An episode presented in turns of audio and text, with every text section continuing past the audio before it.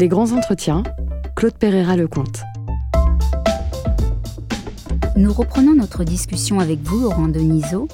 Vous nous parliez dans la première partie du sens du métier d'enseignant et vous nous avez également euh, expliqué ce que Ricoeur pensait de l'éthique et de cette notion de vie bonne, cette vie, euh, cette visée que les enseignants devaient avoir pour faire de leurs élèves, de leurs étudiants, de bonnes personnes. Cette euh, réflexion m'emmène à une deuxième question. C'est finalement pour vous, quelle est la valeur du métier d'enseignant?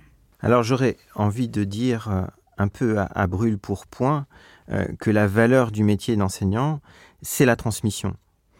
Et euh, je crois que c'est un petit peu euh, ce qui viendrait à l'esprit euh, de, tout enseignant comme, comme valeur de, cette, de ce métier. C'est la transmission.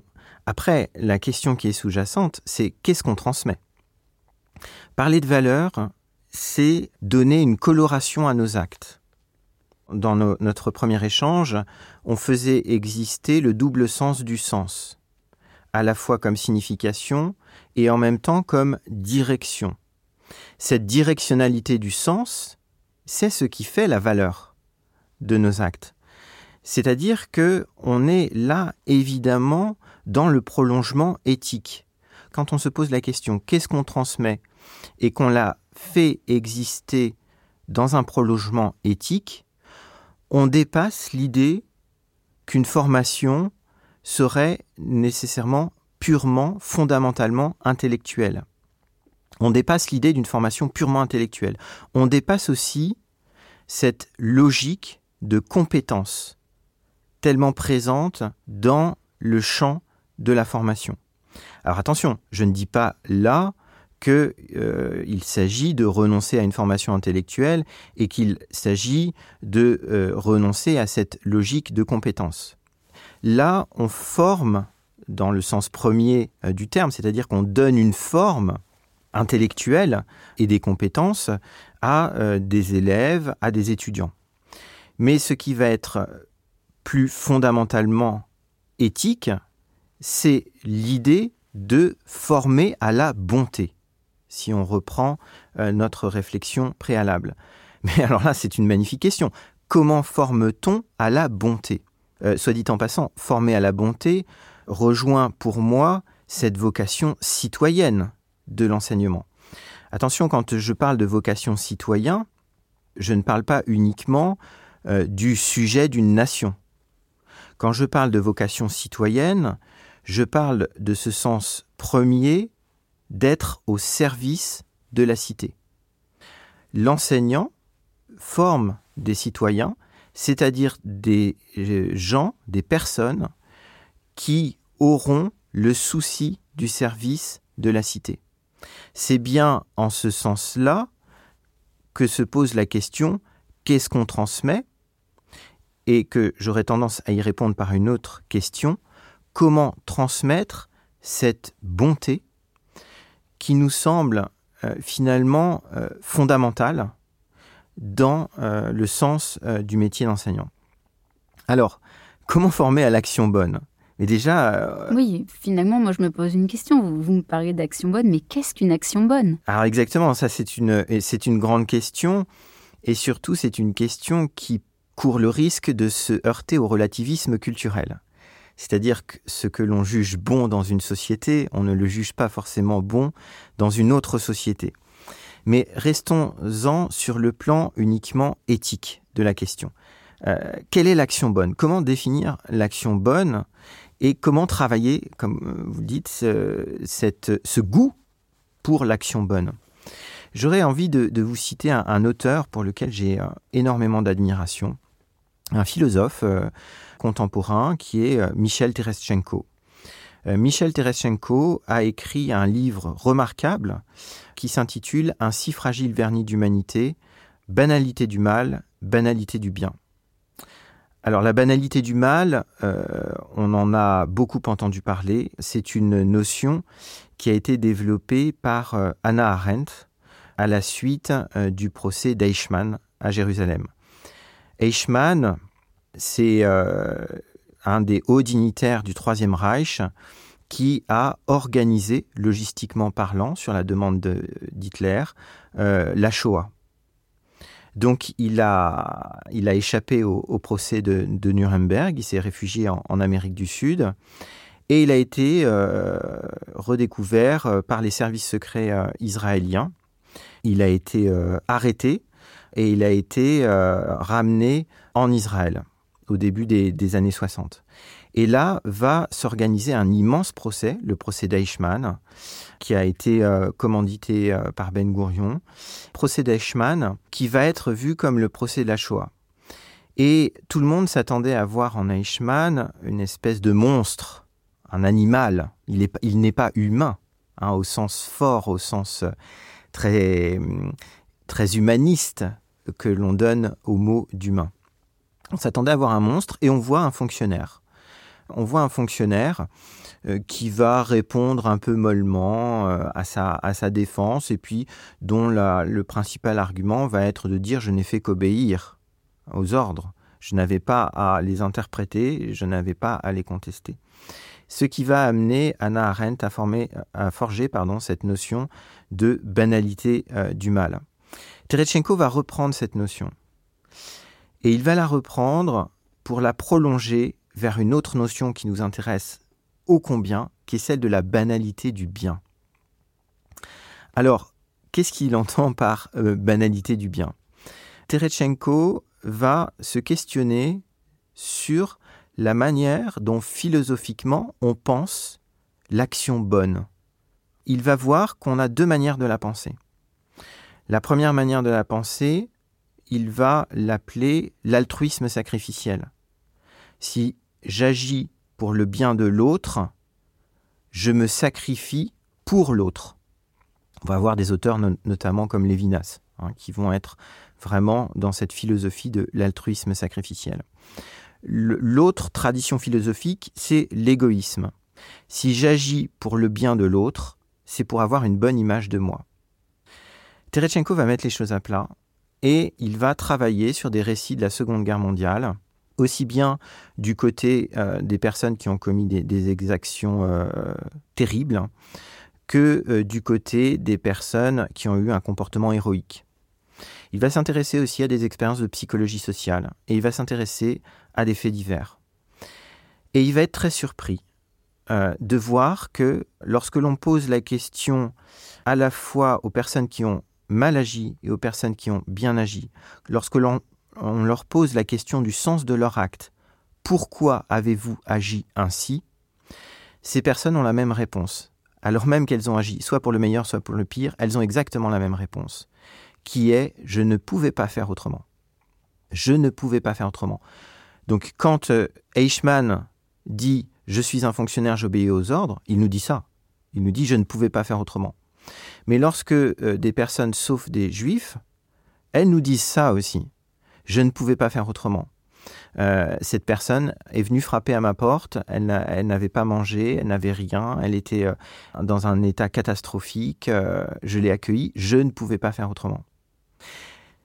Ce qui veut dire que l'action bonne ne repose pas sur l'adhésion envers des principes. Ça, c'est très important. Euh, c'est pas parce qu'on adhère à des principes, comme par exemple des principes religieux, comme par exemple des principes chrétiens. Beaucoup de chrétiens ont commis des exactions. Beaucoup de chrétiens ont aussi commis des, actions, euh, commis, ont, eu des actions justes et heureuses. Hein. Mais ça nous dit que c'est pas l'adhésion envers des principes qui portent l'action juste, c'est autre chose, d'un peu mystérieux. Oui, ce que je trouve intéressant chez Terenchenko, c'est qu'il y a cette, euh, cette incertitude, c'est-à-dire comme vous disiez, on agit parce qu'on doit agir, mais finalement aussi, on peut agir, on peut avoir une bonne action, une action bonne, sans pour autant qu'elle soit totalement désintéressée et altruiste. Ça peut être aussi une action bonne qui relève aussi d'une certaine forme d'égoïsme. Il est toujours bon de faire quelque chose de bien quand on en parle ensuite. Hum, tout à fait. Et c'est tout là l'intérêt d'ailleurs, à mes yeux, de cet ouvrage de Terechenko, euh, parce qu'il va réconcilier ces deux traditions philosophiques. Il n'y a pas d'un côté moi et les autres, de l'autre côté. Oui, ce qui est intéressant aussi dans son ouvrage, c'est qu'il explique comment cette action bonne se crée peu à peu. Euh, je me souviens dans cet ouvrage de cet Italien qui va se faire passer pour un diplomate et va sauver un nombre très important de juifs. Tout à fait. Euh, Terechenko va vraiment réconcilier ces deux traditions philosophiques en disant mais je n'agis pas forcément pour moi ou pour l'autre. On peut agir, je peux agir pour moi et pour l'autre. Hein. Euh, et en ce sens, la définition de Ricoeur a peut-être un, comment dire, un, angle mort.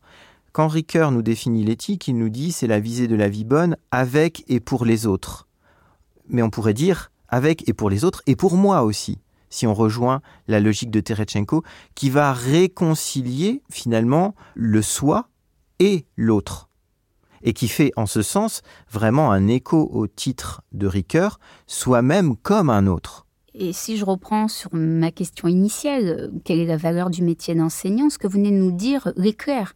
C'est-à-dire qu'effectivement, l'enseignant doit chercher à faire comprendre et à aider ses élèves, ses étudiants, à être capable de générer cette action bonne en toute conscience, c'est-à-dire ni dans un modèle sacrificiel, ni dans un modèle égoïste. Oui, alors la grande question du coup, c'est comment il fait? Parce que si euh, l'action bonne ne découle pas de l'adhésion envers des principes, l'enseignant pourrait euh, finalement transmettre des principes, hein, en montrant en quoi ces principes sont bons, sont justes. Mais Terechenko nous dit finalement c'est pas suffisant. Euh, Franz Strangel, qui était le directeur de Treblinka, euh, était chrétien et il allait à la messe tous les dimanches. Donc Terechenko va nous montrer que finalement l'action bonne, elle découle de ce qui est de l'ordre de ce qu'il appelle une identité substantielle, ce qui fait finalement l'essence de ce que je suis.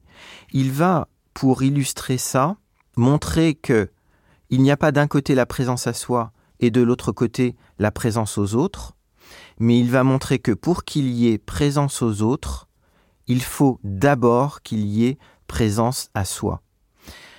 Comment comprendre cette notion chez Terechenko de présence à soi? Tout simplement en l'opposant à l'absence à soi. Ce qui va caractériser Eichmann pour Terechenko, c'est l'absence à soi. C'est-à-dire que Eichmann va se laisser complètement embarquer par le contexte dans lequel il évolue. On lui dit quelque chose, il le fait.